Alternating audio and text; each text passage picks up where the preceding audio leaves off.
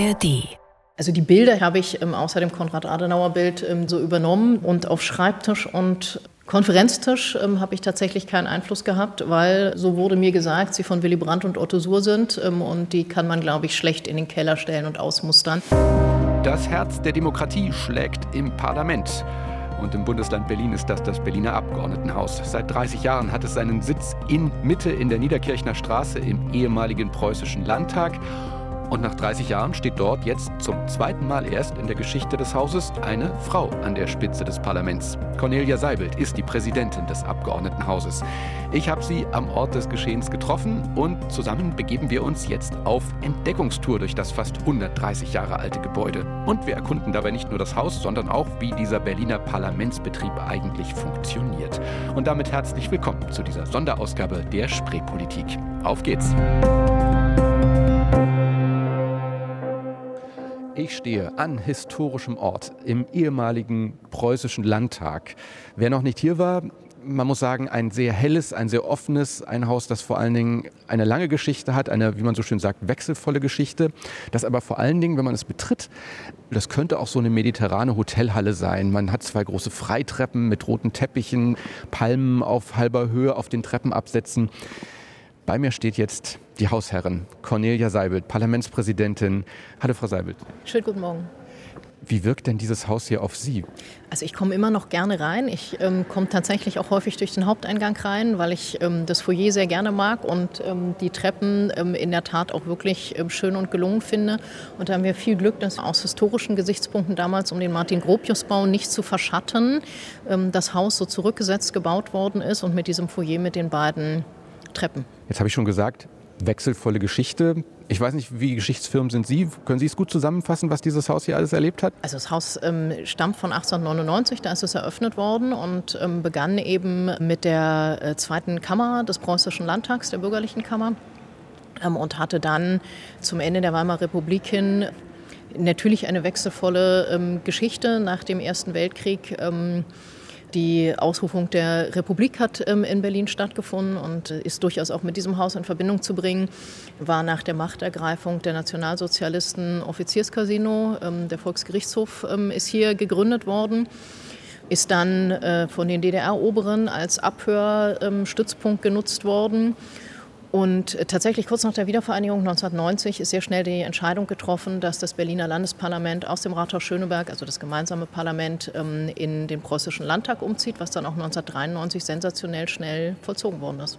Wir kommen da sicherlich nachher noch drauf. Ich habe mal in die alten Tondokumente auch reingehört. Es gab durchaus ja dann letztendlich auch eine Kontroverse darum, sollte das Parlament in einen so ja doch großen Raum einziehen, geht es nicht auch ein paar Nummern kleiner, da werden wir sicherlich noch nachher drauf zu sprechen kommen, aber spüren Sie was von dieser ganzen Geschichte, sage ich mal, die man hier mit sich rumschleppt? Beeinflusst das den parlamentarischen Alltag in irgendeiner Weise oder wäre das egal, ob man hier in einem Neubau unterwegs wäre oder eben doch an so einem historischen Ort? Also ob es den Alltag beeinflusst und ob man das täglich spürt, da bin ich mir nicht sicher. Ich habe aber schon den Eindruck, dass alle Abgeordneten fraktionsübergreifend ähm, stolz auf dieses repräsentative Haus ähm, sind. Es ist ja nicht unbedingt funktional. Wir haben eigentlich viel zu wenig Büros, wir haben eigentlich zu wenig Sitzungsräume und es ist eben auch nicht beliebig erweiterbar.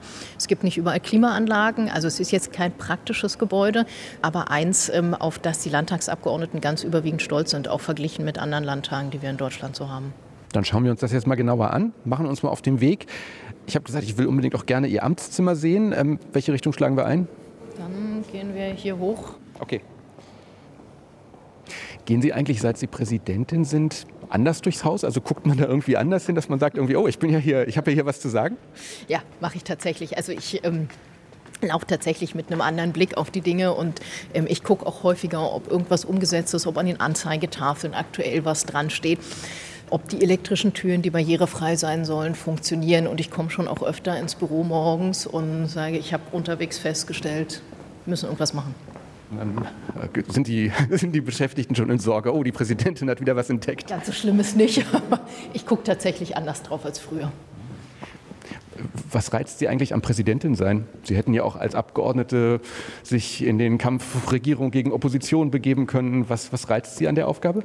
Also tatsächlich ähm, nochmal spannend, ähm, so quasi Botschafter für Demokratie und für Parlamentarismus in Deutschland zu sein.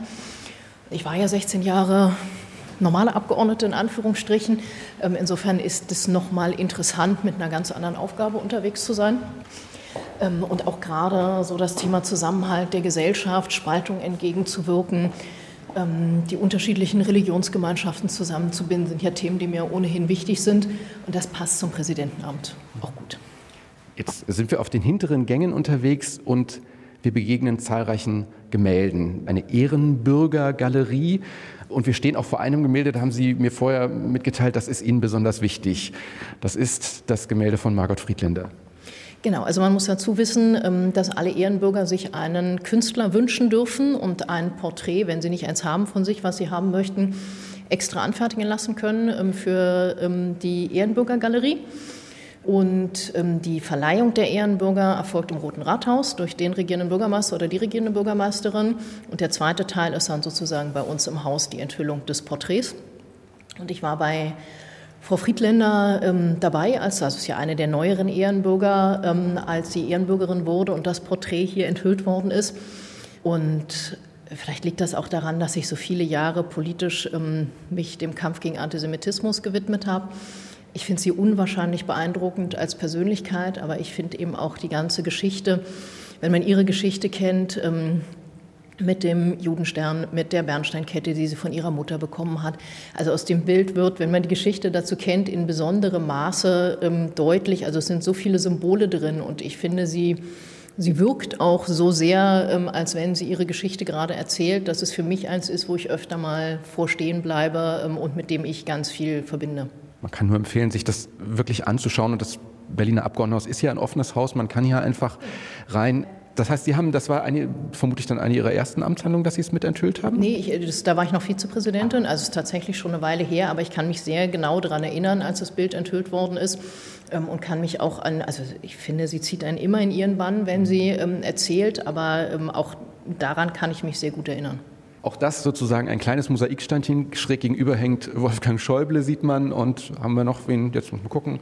Da haben wir Joachim Gauck, natürlich den ehemaligen Bundespräsidenten, Inge Deutschkron. Also ähm, wirklich eine Reihe von Persönlichkeiten, die, die das Land, die auch die Stadt mitgeprägt haben. Alle auf dem Weg zum Amtszimmer zu sehen. Das ist richtig. So, wir biegen ab. Man muss dazu sagen, dieses Haus verstrahlt auch immer eine gewisse Ruhe. Das ist so. Und dadurch, dass die Abgeordneten ja ihre Bürgerbüros unterdessen in der ganzen Stadt verteilt haben, sind natürlich, wenn keine Ausschusssitzungen oder Plenarsitzungen sind, die Abgeordneten auch in ihren Wahlkreisen unterwegs und nicht unbedingt hier im Haus. Wir betreten das Büro der Präsidentin. Guten Tag. Wir sind im Vorzimmer, gehen einfach mal durch. Einen schönen Tag ans Sekretariat. So, wir stehen in einem großen Raum, von dem ich schätze, dass er so um die 40, 45 Quadratmeter haben dürfte. Sie wissen das vermutlich auch nicht genau, oder nein? Wie man sich so ein Amtszimmer vorstellt. Äh, ein Schreibtisch, eine Sitzecke, ein großer Konferenztisch. Wo halten Sie sich am meisten auf? Am Schreibtisch und als nächstes am Konferenztisch. Wenn man Präsidentin ist eines Parlaments, dann ist man in der Öffentlichkeit natürlich meistens zu sehen, indem man im Plenum sitzt und eine Sitzung leitet. Worin besteht dann eigentlich Ihr Alltag so? Also was macht den Hauptteil Ihrer Arbeitszeit aus? Also ich komme, wenn ich meinen Sohn zur Schule gefahren habe, relativ zeitig, so gegen 7.45 Uhr morgens ähm, ins Abgeordnetenhaus und freue mich, dass ich eine Stunde habe, wo keiner anruft und keiner reinkommt ähm, und ich auch was schaffe. Ja, und äh, also tatsächlich ist es eine Mischung aus der Leitung einer Behörde, weil das Berliner Abgeordnetenhaus oberste Landesbehörde ist, mit allem, was da ähm, dranhängt, was Verwaltungsfragen, Personalentscheidungen etc. angeht. Ähm, und die andere Seite ist eben das Repräsentieren, die Teilnahme an Veranstaltungen, das Empfangen von internationalen oder nationalen Delegationen, ähm, zum Beispiel aber eben auch von Schülergruppen ähm, oder Besuchergruppen im Abgeordnetenhaus wie viele der Anfragen, die Sie so bekommen, ich kann mir vorstellen, da gibt es eben auch ja vieles, können Sie hier noch ein Grußwort schreiben, können Sie dort noch zu Besuch kommen. Mehr Anfragen, als Sie bewältigen können, mit Sicherheit, oder? Ja, ähm, wobei ich noch dabei bin, Gefühl dafür zu bekommen, ähm, was, was man machen kann, was man schaffen kann, was man absagen kann. Also ich hatte jetzt auch Wochen drin, die waren so voll, dass ich gesagt habe, das machen wir so nicht mehr, weil ich gar keine, also ich wusste morgens gar nicht mehr, was für Termine ich den Tag über abarbeite. Ähm, da braucht man vielleicht auch länger als drei, vier Monate, um Gefühl zu entwickeln, welches sind äh, die wichtigen Termine, die man auf jeden Fall machen muss und was schafft man noch daneben. Und was sind davon schon so die liebsten Termine bisher so gewesen? Ach, über Schülergruppen freue ich mich tatsächlich, also über jede Form von Besuchergruppen freue ich mich, aber wenn ich morgens ins Abgeordnetenhaus komme und ganz viele Schüler im Foyer sind oder mittags ganz viele Schüler im Foyer sind, ähm, da freue ich mich immer ganz besonders drüber. Ähm, wenn man mit internationalen Delegationen ähm, Werbung fürs Berliner Abgeordnetenhaus machen kann, das sind einfach auch sehr schöne Termine. Sie waren ja davor auch ähm, längere Zeit Vizepräsidentin schon. Das heißt, so ein bisschen kennt man ja die Aufgaben. Wie ist das? Teilt man einfach diese Termine dann auf mit den, mit den Stellvertreterinnen und Stellvertretern oder äh, gibt es da noch eine andere Arbeitsaufteilung? Also wir haben tatsächlich so eine unausgesprochene Aufteilung, wen, wen was interessiert. Und ähm, wenn ich nicht kann und denke, es ist aber ein Termin, wo es wichtig ist, dass das Berliner Abgeordnetenhaus vertreten ist, ähm, dann funktioniert doch die Aufgabenteilung mit den beiden Vizepräsidenten und der Vizepräsidentin sehr gut. Noch mal kurz zum Raum. Also wir haben auf der einen Seite habe ich schon gesagt, also den Schreibtisch in der Ecke stehen die Flaggen äh, Europa, Deutschland, Berlin. Es hängt ein Gemälde an der Wand. Haben Sie da selbst auch in die Gestaltung äh, mit eingegriffen oder beziehungsweise werden Sie auch gefragt, was möchten Sie gerne an der Wand hängen haben oder wie lief das? Also die Bilder hätte ich tatsächlich, habe ich ähm, außer dem Konrad-Adenauer-Bild ähm, die Bilder ähm, von Dennis Buchner so übernommen, schlicht aus Zeitmangel, weil ich gar nicht dazu gekommen bin, was zu Dennis Buchner, Ihr Vorgänger, Kurzzeit muss man sagen, von der SPD in den ersten äh, anderthalb Jahren Jahren, die das äh, Parlament schon mal getagt hat. Genau, in der quasi im ersten Teil dieser 19. Legislaturperiode. Ähm, und auf Schreibtisch und Konferenztisch ähm, habe ich tatsächlich keinen Einfluss gehabt, weil, ähm, so wurde mir gesagt, sie von Willy Brandt und Otto Suhr sind ähm, und die kann man, glaube ich, schlecht in den Keller stellen und ausmustern. Insofern ist es so, wie es ist und durchaus ähm, traditionsträchtig. Gut, dann schauen wir mal weiter und schauen uns mal in einer neuen Perspektive das Parlament an. Wir gucken mal, wie denn die Zuschauertribüne aussieht. Wo müssen wir lang? Man muss auch dazu sagen, also das ist auch ein, ein sehr verwinkeltes Haus, wo man sich gut verlaufen kann, wenn man sich nicht drin auskennt. Das stimmt. Also wenn man einmal den Lageplan mit den beiden Innenhöfen verstanden hat, dann ist es eigentlich relativ übersichtlich, weil man ja immer nur im Viereck laufen muss und sich eigentlich nicht verlaufen kann. Aber wenn man den Grundriss nicht verinnerlicht hat, dann sucht man hier auch eine Weile. So, wir bewegen uns langsam wieder sozusagen Richtung Hauptfront und fallen über Teppiche. Ganz kurze Frage. Hier oben hängt ein Schild. Verschiedene Buchstaben und es sieht aus wie ein geheimer Code. Ausrufezeichen und dann steht da RANAS. Ich habe schon wieder vergessen. Ich habe als Latein-Leistungskursschülerin immer die Mehrzahl Akkusativ Plural von Fröschen in Erinnerung. Das heißt das natürlich nicht. Ich glaube, es hat was mit den Abstimmungen zu tun. Ja, es hat was mit den Abstimmungen. Es ist ein altes, ähm, aus der Zeit äh, gefallenes ähm, Hinweissystem für Abstimmungen im Plenarsaal, aber ich bekomme es tatsächlich auch nicht mehr zusammen. Ich vermute mal, NAS könnte was irgendwas mit namentlicher Abstimmung zu tun haben oder sowas, wer weiß. Es bleiben Mysterien. Ich habe es neulich gelesen. Es hat mir neu, entweder ich habe es gelesen oder es hat mir einer der Herren die und Damen, die hier die Führungen machen, ähm, erzählt. Und da hatte ich es endlich aufgelöst und jetzt habe ich schon wieder vergessen. Wir sind in einem der kleineren Treppenhäuser, die noch so Fahrstühle hatten, schätze ich mal früher, denn da sind keine mehr drin, in Gittern, wie man das aus alten Berliner Treppenhäusern zum Teil noch kennt. Und dann sind wir im zweiten Stock angelangt. Ein Schild verweist auf die Tribüne und den Plenarsaal. Hier herrscht dann an Donnerstagen natürlich mehr ähm, Betrieb, weil in der Tat also hier sind dann das Publikum. Die Pressetribüne, die ist jedenfalls in den ersten Stunden durchaus voll und auch die Besuchertribünen ähm, sind jedenfalls so bis 14 Uhr gut besucht. Danach ebbt es dann deutlich ab. Und wir betreten den Plenarsaal und man hat automatisch das Gefühl, man müsste leiser reden. Es ist ein riesiger Raum und trotzdem fühlt man irgendwie, man muss leise sein. Ja, also es ist, ähm, ich finde es tatsächlich ein extrem gelungener Plenarsaal, auch mit dem ähm, Rund und der Vorstellung, dass eben nicht äh, die Senatsbänke den Parlamentariern gegenüber sitzen, sondern alle in einem Rund sitzen. Ähm, und das eingepasst in diesen alten historischen Saal ähm, ist schon sehr spannend, auch nach 30 Jahren noch.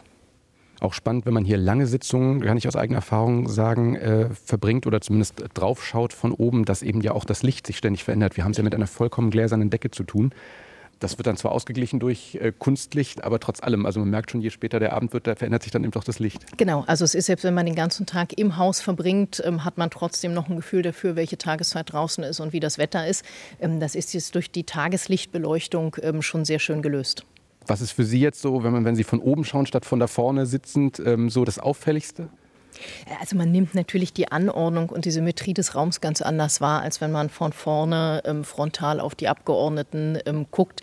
Das macht den Eindruck des Raums schon noch mal ganz anders. Und man sieht die Flaggen ähm, schöner, als wenn ich vorne auf dem Präsidium sitze. Mindestens die Berlin-Flagge sieht mir auch historisch aus, oder? Darum gibt es tatsächlich viele Mythen und Geschichten. Also es gab sie schon im Rathaus Schöneberg. Ähm, ob sie tatsächlich noch älter ist, ist unbekannt. Frau Laurin hat jedenfalls ähm, damals angeordnet, dass sie aus dem Rathaus Schöneberg mitzieht. Deswegen sieht sie schon ein bisschen in die Jahre gekommen aus. Hanna-Renate Laurin, die ähm, ja, Parlamentspräsidentin zur Zeit des Umzugs, auf sie werden wir auch noch zu sprechen kommen nochmal kann man wirklich sagen, wenn wir hier auf der Parlamentsbesuchertribüne ähm, stehen, das Haus ist ein offenes Haus, das heißt, man kann sich jede Plenarsitzung anschauen. Wie nehmen Sie es wahr? Sind das überwiegend Gruppen, die hierher kommen dann doch oder verschlägt es auch einzelne Leute, die sich einfach für die Demokratie interessieren und für das, was hier parlamentarisch beschlossen wird, hierher? Also es gibt tatsächlich Leute, die sich das ganze Jahr im Voraus ihre Plätze auf der Besuchertribüne ähm, reservieren. Das haben wir festgestellt, als wir jetzt die Wahl des regierenden Bürgermeisters hatten und hier mit Ehrenplätzen ähm, relativ eng die die Tribüne bestückt haben, dass es ganz normale Bürger gibt, die das ganze Jahr über ihre Plätze reservieren.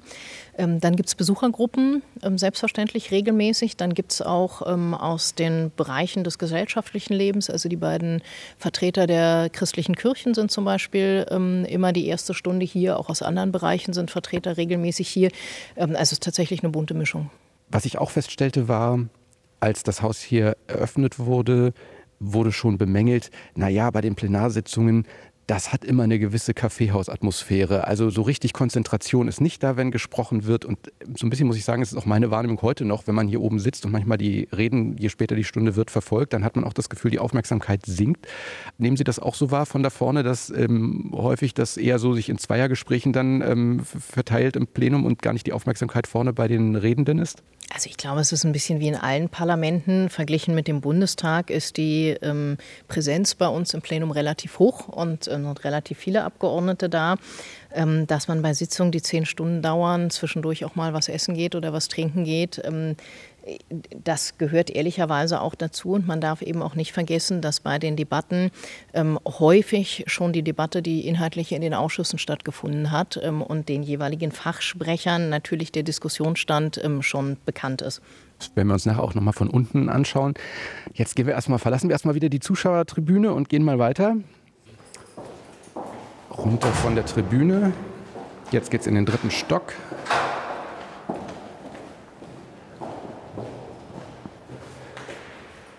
Und im dritten Stock befinden sich ja auch, genauso wie auch im ersten, Ausschussräume. Und da findet ja auch die Woche über die eigentliche Arbeit statt. Also wir wissen, das Plenum tagt ja nur alle 14 Tage donnerstags, aber in den Ausschüssen wird dann eben die Kleinarbeit getan. Genau, also wir haben ähm, anders als andere Landtage das nicht getrennt, sondern wir haben die Vorplenarwoche, in der die Ausschüsse tagen, aber auch in der Plenarwoche tagen tatsächlich von Montag bis Freitag ähm, durchgängig pro Tag mehrere Ausschüsse. Jetzt gab es ja auch da ähm, zuletzt oder eigentlich immer wieder Diskussionen darüber, was ist dieses Parlament eigentlich? Lange hat das Berliner Abgeordnetenhaus ja gesagt, es ist kein Vollzeitparlament, sondern eben, weil man nur alle 14 Tage auch zusammenkommt und früher auch nur ab mittags getagt hat. Man, man ist ein, ein Halbtagsparlament, dann gab es eine große Reform, was vor allem auch dazu führte, dass äh, die Abgeordneten mehr Geld bekommen. Aber so richtig Vollzeitparlament nennen Sie sich trotzdem nicht formal, oder? Wie ist das? Genau. Also wir haben uns auf ein Hauptzeitparlament ähm, geeinigt. Hauptzeit. Ich hatte die ganze Zeit überlegt, Hauptzeit. Ähm, und ähm, natürlich verbringt der ganz überwiegende Teil der Abgeordneten auch seine Hauptzeit, die er arbeitet, ähm, nicht hier im Abgeordnetenhaus, aber mit parlamentarischer Arbeit, egal ob in den Wahlkreisen, mit Ausschüssen oder ähm, im Parlament.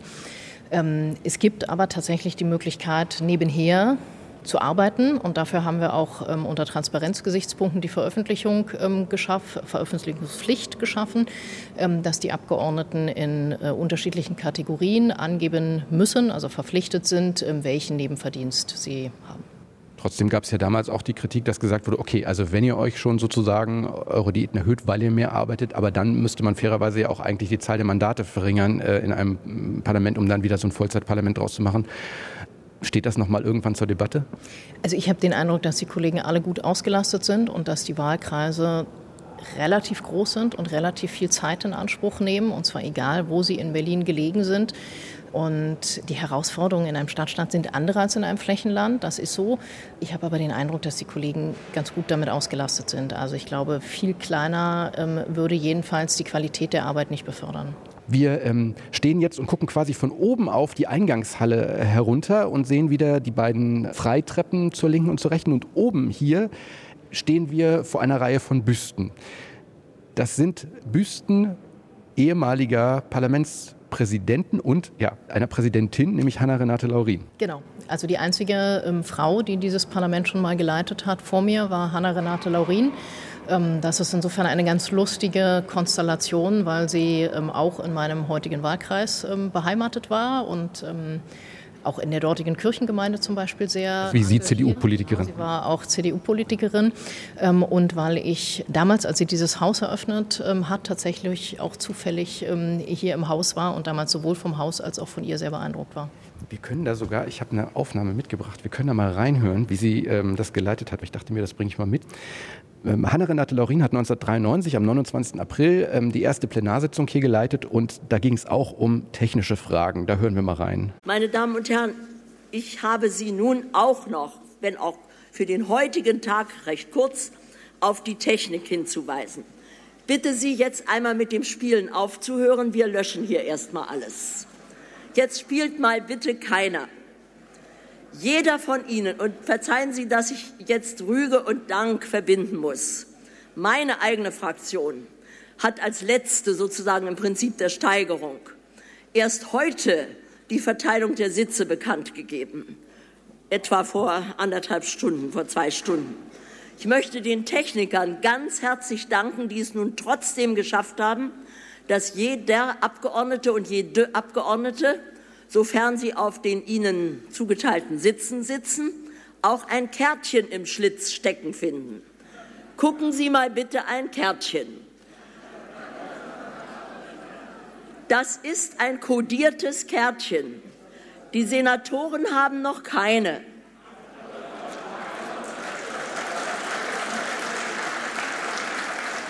Nur die Senatoren, die Abgeordnete sind, finden auf dem Platz, an dem Sie als Abgeordnete sitzen, auch ein Kärtchen. Nein, nein, das ist nicht Folie, das ist ein unterschiedliches Verständnis über die Verbindung von Mandat und Amt. Das hält man aus. Wir, wir, halten das mal hier an der Stelle an. Man würde sagen, unnachahmlich irgendwie. Absolut, absolut unnachahmlich. Ähm, deutlich wurde aber auch ähm, an der Stelle neben ihrer unnachahmlichen Art das, was tatsächlich auch ähm, eine Präsidentschaft ein bisschen ausmacht, den Ausgleich zwischen den Mitarbeitern dieses Hauses und den Parlamentariern. Ne? Also das ist schon so, dass man natürlich als ähm, Präsidentin ähm, die Abgeordneten vertritt und für die Abgeordneten da ist, aber eben auch permanent darum bemüht ist, ähm, den Ausgleich mit dem, was das Haus, was die Verwaltung leisten kann, ähm, zu schaffen. Das klang bei der Frage, wie schafft man es, noch Sitzplätze zuzuordnen und die ganzen technischen Voraussetzungen zu schaffen an. Ähm, und das ist heute nicht anders. Jetzt muss man sagen, Hanna-Renate Laurin, jetzt Sie, die Zahl der Präsidentinnen in diesem Haus ist sehr überschaubar. Das hängt sicherlich auch mit dem Politikbetrieb insgesamt zusammen. Sie haben das anklingen lassen bei Ihrer äh, Eingangsrede, äh, als Sie Präsidentin wurden, die Vereinbarkeit von Politik und Privatleben mal sehr allgemein. Da haben sich ja schon viele dran versucht, das äh, so hinzukriegen, dass Politik machen für alle attraktiver wird. Haben Sie Ideen, wie Sie da vorankommen wollen? Ich glaube, dass Planbarkeit und Verlässlichkeit ein wesentlicher Punkt ist. Ähm, alle Eltern mit Kindern wissen, wie wichtig es ist, dass man eine Woche oder gar zwei im Voraus planen kann. Zum Beispiel, was meinen Terminkalender angeht, bemühe ich mich viel in die Morgenstunden ähm, zu ziehen. Und ich glaube, vieles von dem, was abends vier Stunden dauert, kann man auch in anderthalb Stunden morgens ähm, effizient, ohne dass es einen inhaltlichen Verlust gibt, ähm, umsetzen. Und ich habe zum Beispiel, um ein ganz praktisches Beispiel zu machen, wenn wir hier Ausstellungseröffnungen im Haus machen, dann haben die früher um 19 Uhr stattgefunden und finden jetzt um 17 Uhr statt. Und jedenfalls die ersten beiden waren genauso gut besucht wie die um 19 Uhr. Schafft aber Eltern mit Kindern die Möglichkeit, vielleicht nicht zum Abendessen, aber jedenfalls zum ins Bett bringen, zu Hause zu sein.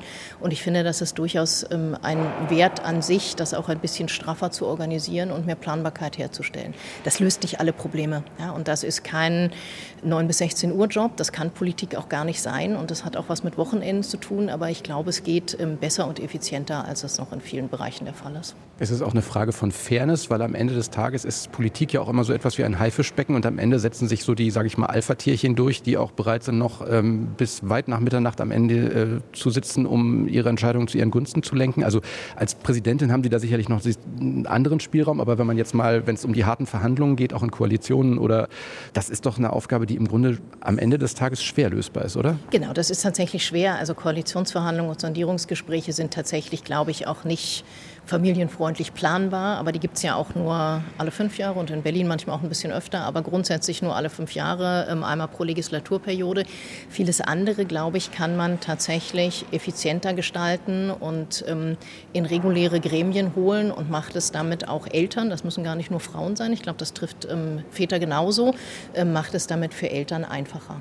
Und gleichzeitig muss man aber konstatieren, dass sich im Grunde die parlamentarische Demokratie eigentlich immer noch so organisiert wie ähm, zu ihrer Gründungszeit, wenn man das mal in Anführungszeichen sagt. Also auch Politik ist immer noch in Ortsvereinen organisiert. Das heißt also, es gibt so bestimmte Orte und bestimmte ähm, Rituale, die damit verbunden sind, in dem politische Prozesse oder politische Entscheidungen auch zustande kommen an denen lässt sich, hat man immer das Gefühl, auch schwer rütteln, oder? Ja, wobei das hat ja auch viel Gutes. Also letztlich haben die Parteien sind ja die Mittlerfunktion zwischen dem Volk und ähm, dem Parlament. Das ist ja auch im Grundgesetz so festgeschrieben, die Funktion der Parteien. Und ich glaube, dass die Ortsverbände oder Ortsvereine und auch Kreisverbände auch eine wesentliche Funktion in unserer Demokratie haben, weil sie im klassischen Sinne Willensbildung, Meinungsbildung sind und weil gerade in Zeiten von Social Media, von ähm, sehr schnellen, aber ähm, sehr ausgedünnten Informationsschnipseln es, glaube ich, auch gut tut, sich ab und zu auch live oder hybrid mit Themen auseinanderzusetzen, ähm, sie ernsthaft zu diskutieren. Ich glaube, diese Form der Meinungsbildung ist so auch gar nicht ersetzbar. Also es, es wäre auch gar nicht anzustreben, die Form der Meinungsbildung ähm, zu ersetzen. Dass das manchmal Blüten treibt, die man so vielleicht nicht braucht, ähm, das ist sicherlich richtig. Aber im Kern glaube ich, dass diese letztlich ja sehr basisdemokratische Organisation gar keine schlechte ist. Trotzdem, man stellt ja schon fest, dass Leute heute eher bereit sind, sich, sage ich mal, in Bürgerinitiativen für ein konkretes Projekt zu engagieren, als zu sagen, ich gehe in eine Partei, weil ich eine bestimmte Grundüberzeugung oder so habe. Wie müssten sich dann aus Ihrer Sicht da Parteien verändern? Was müsste da geschehen, um Leuten zu sagen, hey, kommt doch in die Partei? Also ich glaube, das Phänomen sehen wir in allen Bereichen, ob es der Sportverein ist, ob es ähm, die Kirchen oder andere Religionsgemeinschaften sind oder die Parteien, die Bereitschaft zu sagen, man engagiert sich punktuell für einen überschaubaren Zeitraum und für eine Idee oder ein Projekt, was einen selber sehr betrifft, ist ja insgesamt eine sehr verbreitete.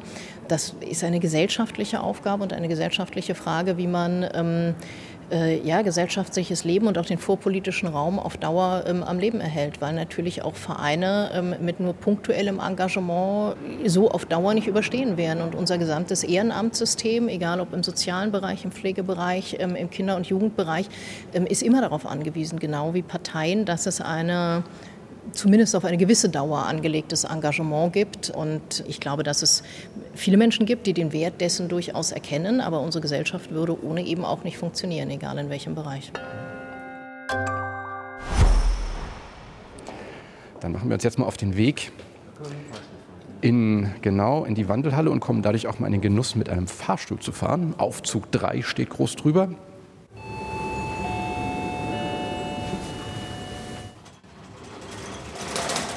Die Fahrstühle sind gläsern, muss man dazu sagen. Man kann ein bisschen sozusagen so den, das Technische drumherum betrachten. Muss man aber auch mögen, wenn man hier die Halteseile sieht. Erstes Obergeschoss. Tür öffnen.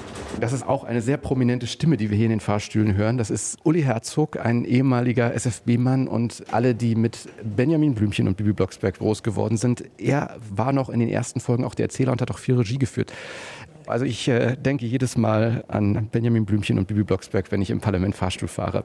Wir stehen in der Wandelhalle, so heißt sie. Man könnte auch Lobby sagen. Ähm, also das ist sozusagen die Vorhalle vor dem eigentlichen Plenarsaal. Sie wird wie genutzt? Also wie jetzt gerade, ähm, auch für regelmäßige Ausstellungen, die hier ähm, im Haus stattfinden. Und ähm, ansonsten ist sie tatsächlich für Parlamentarier am Rande der Plenarsitzungen die Möglichkeit, wo man, wenn man telefonieren, kurze Gespräche führen möchte, wo zum Beispiel die Sprecherrunden der Ausschüsse sich treffen, um die Tagesordnung fürs nächste Mal zu besprechen.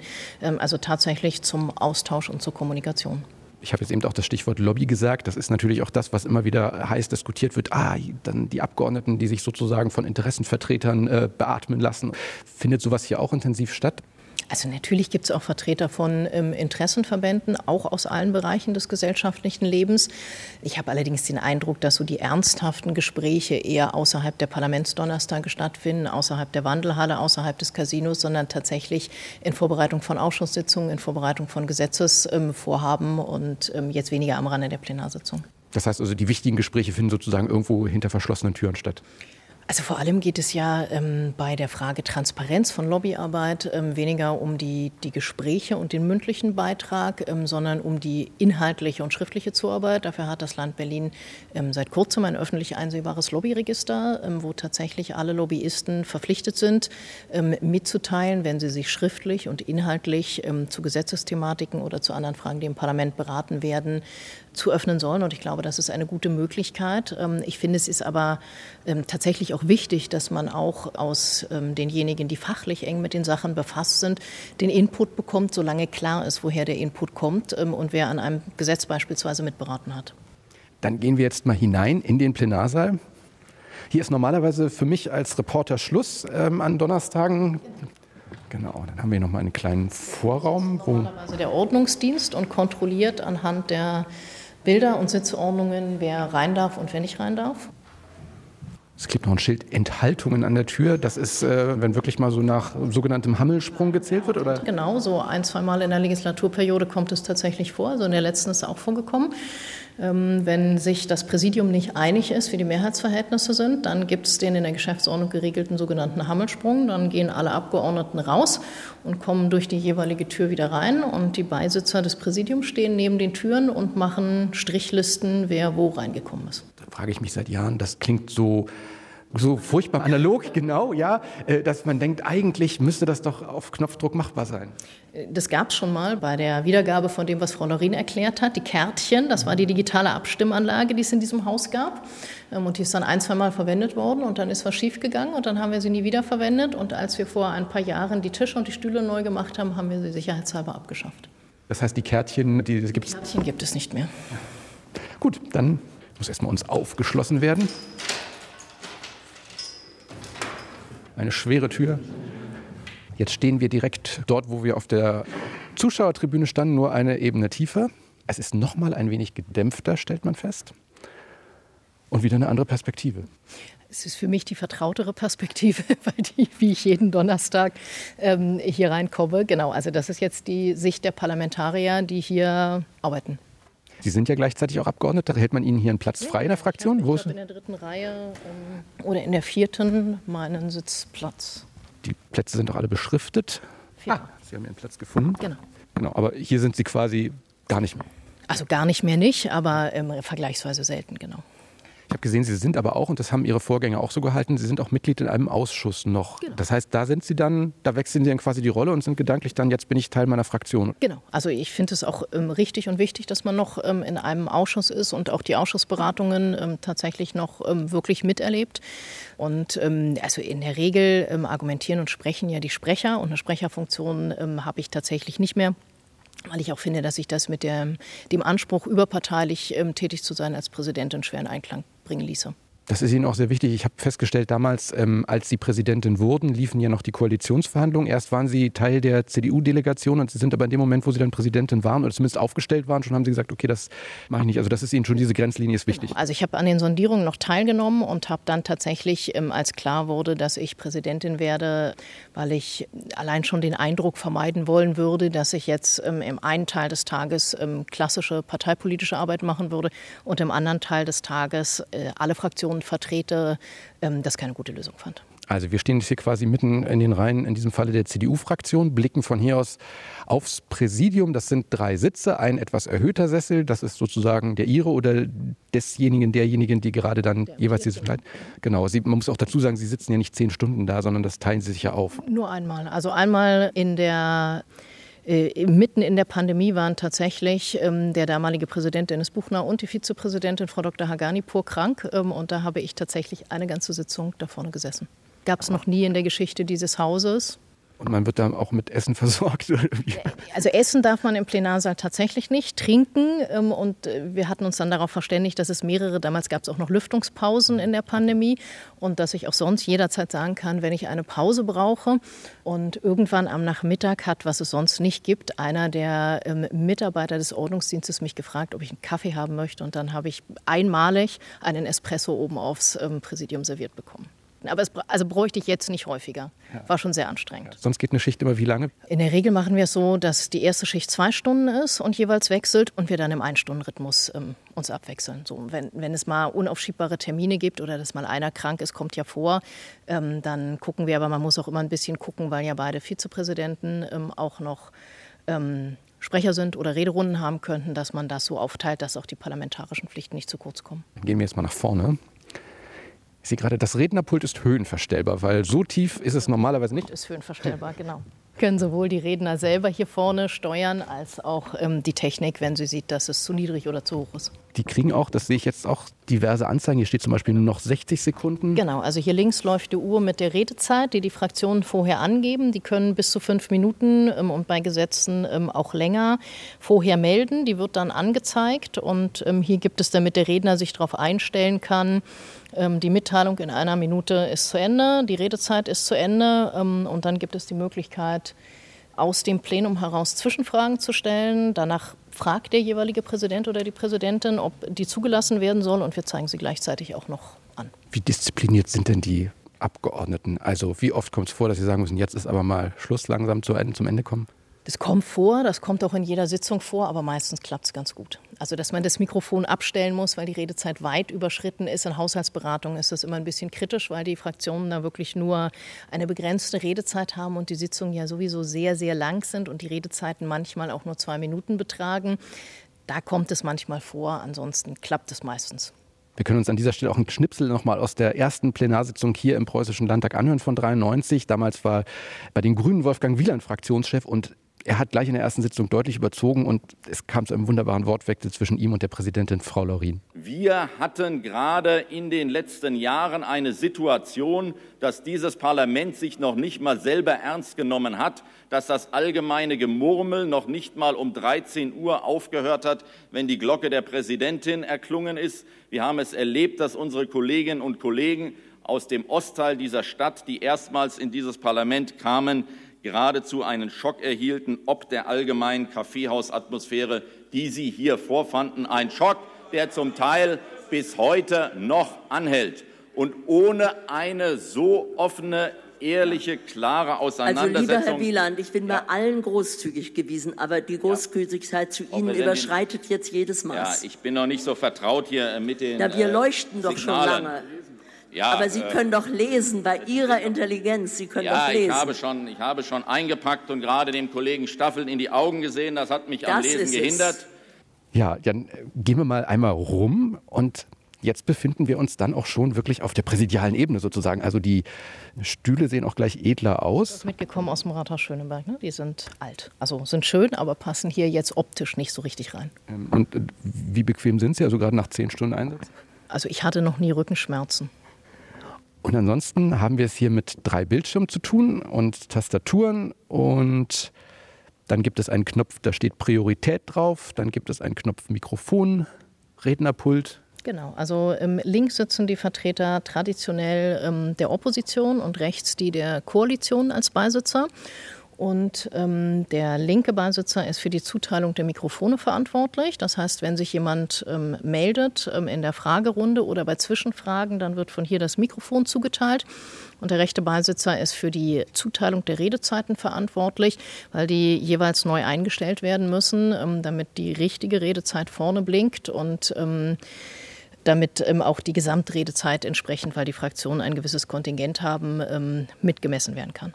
Wie aufmerksam sind Sie hier als Präsidentin von vorne? Also verfolgt man die Reden schon oder äh, ist es schon so, dass dann die Gedanken doch mal abschweifen? Gerade ähm, am Anfang in der aktuellen Stunde, in der Fragerunde ist man hier tatsächlich voll konzentriert, weil Fragestunde ja auch mit der Frage, wer beantwortet jetzt aus den Senatsreihen die Frage, wer hat sich zu Nachfragen gemeldet, da ist man tatsächlich sehr konzentriert ähm, und ähm, ansonsten hängt es ein bisschen von den Tagesordnungspunkten ab und auch davon, wie lebendig die ähm, Diskussion ist, ob es Zwischenrufe gibt, die man rügen muss, die Akustik ähm, ist nur im leeren Plenarsaal hier großartig. Im vollen ähm, kann man keinesfalls immer sagen, wo was für Zwischenrufe herkommen.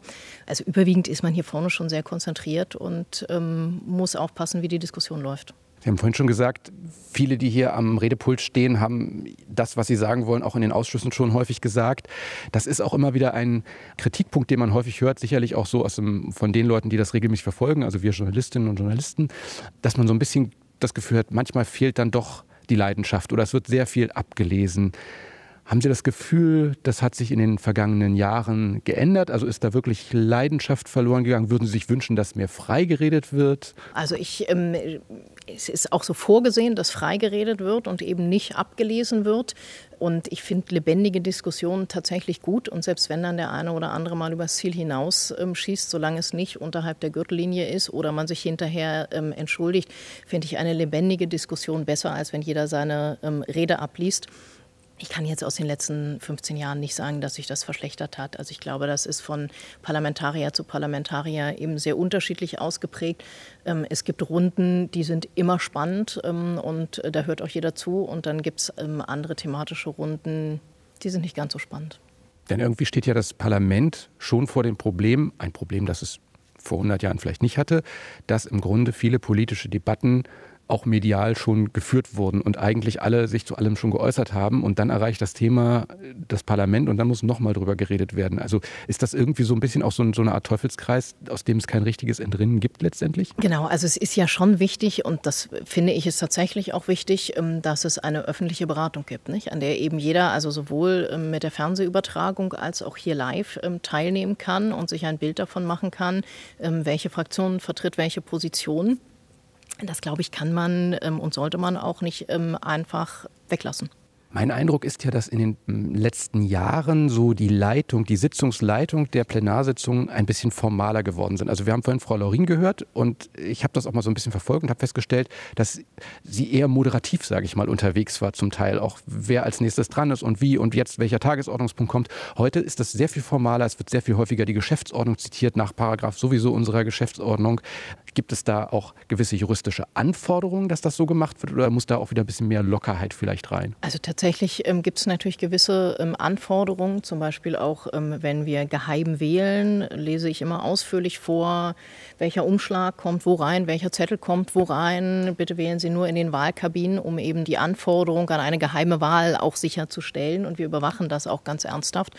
Das ist bei anderen ähm, Abstimmungsfragen natürlich auch so, dass es tatsächlich einfach formale Regeln ähm, gibt, die eingehalten werden müssen. Jetzt habe ich ja schon die verschiedenen Knöpfe aufgezählt, die hier äh, genannt sind. Einer fehlt mir. Wo, wo ist der Gong? Den gibt es nur digital. Wenn der Bildschirm an wäre, dann ähm, gibt es da einen Button Gong, ähm, den man drücken kann.